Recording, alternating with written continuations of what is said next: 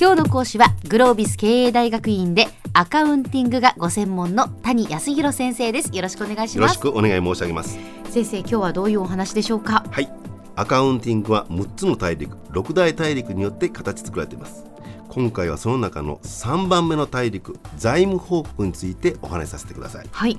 で、す、えー、で、に、えー、過去の回でですね第一大陸財務会計についてお話申し上げました、ええ、で私どものようなその会計をなりわいにする人間がおそらくは一番最初に上陸するのはこの財務会計なんですけれども、うん。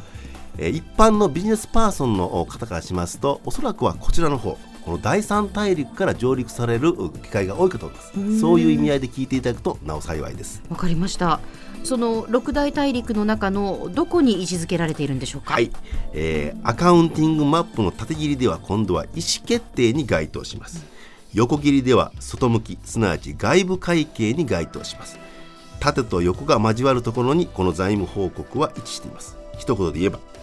企業外部の利害関係者の意思決定に貢献する会計領域と考えてください。うんということはその、まあ、いわゆる株主であったりその銀行であったりっていうその企業の外部の利害関係者にそのアカウンティングが役に立つということなんですね。その通りです。ええー、今名前を挙げていただきました株主や銀行というのは、まあ、代表的な外部の利害関係者です。えー、ただしそれ以外にもいろいろな利害関係者がいます。例えばあ得意先あるいは仕入れ先というような企業の取引先がそうですし、はい、あるいは税務署もそうですし業種によっては所轄官庁もそれに該当します。さまざまな利害関係者が企業と関わりを持っているそういう形になっています、うん。ええ、で、えー、彼は当然ながらあ利害関係を結んでいるわけです。利害の関係があるわけですから当該企業の経済的な成果すなわちパフォーマンスに強い関心を寄せています、うん当該企業がまさに儲かってくれれば株主は多くの配当を受け取ることができますし銀行さんは元利の回収を確かにできます。税務署は税収を高めることができます。このような、えー、各種の利害関係者が関心を持つ当該企業の経済的成果これを計算表あるいは一覧表の形式でまとめ上げたものを財務諸表と呼びます、うん、すなわち財務報告とはこれからお話申し上げる財務諸表による報告と考えていただいて間違いありません。はい。名前はあの聞いたことがあります。バランスシートとか、ええ、よくご存知ですよね。この財務諸表というのは実は次の3種からなってまして、ええ、今あ名前を挙げていただきましたバランスシート、うん、これはまあ1つ目、えー、日本語で貸借対照表といいます、はいはい、えー、バランスシートですから頭文字を取りまして BS とも言われます、うん、2つ目は損益計算書。こちらは PL という言い方もされます、3つ目がキャッシュフロー計算書。これは CF と言います、はい、それぞれ名前は聞いたことがあるんですがどういうものなのかというのはよく分かっていません。そうですよね。ただしこれはなかなか有効な一覧表でして、ええ、もし皆さん方がアカウンティングという事業の言語に堪能になっていただきますとダヴィンチコードよろしくこの財務諸表からさまざまにその会社の強みも弱みも読み解くことができます。これはなかなかスリリングな経験ですよ。そうですか。そういうそのじゃあ貸借対照表だとかそういうものをこう見るとあこの会社はこうだなっていうのがこう分かってくるんですね。そういうことです、えー、事業の言語というのはあ固有の文法と語彙を持ってます、えー、まあ、要は外国語と同じ英語です。したがって英語をマスターされたならば当然ながら英語で綴られた文献を紐解くことができます。当然ここでは中学生の英語レベルと大学院生の英語レベル違いがありますからレベルが違いは当然ながら同じ一冊からでも得られる情報は変わってきます。はあそうするとあの一生懸命勉強したらいろんな情報を得られるようになるしそうなるとやっぱり楽しくなってくるでしょうね。これはねあの、えー、私これで飯を食ってますからはっきり自信を持って言います。アカウンティングという授業の言語に堪能になっていただきますとポーンと渡された決算書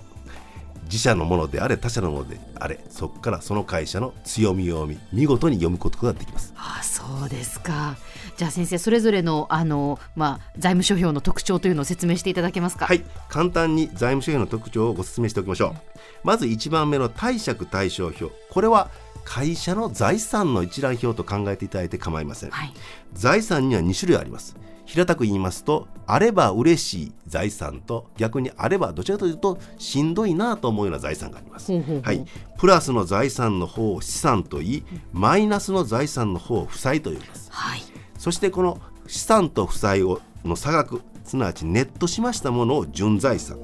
資産負債純資産。これが掲げられた一覧表を貸借対照表財産の一覧表と考えてください、はい、2つ目損益計算書は文字通り会社の損益の一覧表です、うん。え過去の回で売上高とかあるいは売上原価と言いました。すなわち収益と費用。これを改めてご説明申し上げますと収益とは何か。売上高はその典型ですけれども利益に対してプラスの貢献をするものが収益です、うん。すなわち売上高というのは他の条件を一定とするならば当然売上高が増せば増すほど利益は増えます、はい、対しまして費用というのは逆に利益に対してマイナスの貢献をします、うん、当然ながらどの会社も無駄に費用を使っているつもりはありません、ええ売上高を上げるために使うんだけれども費用だけを見ますとそれ自身えー、使えば使うほどやはり利益に対してはマイナスで働きます、うこういう部分を費用と言います。すなわち利益に対してプラスとマイナスそれぞれの貢献を働く収益と費用を一覧にしたものを損益計算書、うん、そこで差額で利益が計算されると思ってください、はい、3つ目はキャッシュフロー計算書と言います。名前がキャッシュフローとありますので文字通りキャッシュに絡んできますキャッシュとは一体何でしょう？それは資金の流入と資金の支出。金の出入りですね、すなわち収支の一覧表と考えてください。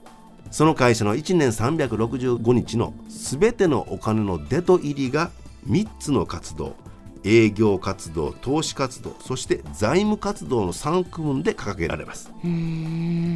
貸借対照表と損益計算書とキャッシュフロー計算書というこの3つですね。はいその通りです、はい、では先生今日のまとめをお願いします。はい。アカウンティングマップの第三大陸は財務報告です。財務報告は貸借対照表損益計算書キャッシュフロー計算書という財務諸表によって行われますこの3つの表の名前は極めて重要ですので肝に銘じていただければ幸いです、はい。えー、次回もこの第三大陸財務報告についてお話をいただきます。今日の講師はグロービス経営大学院の谷康弘先生でした。どうもありがとうございました。どうもありがとうございました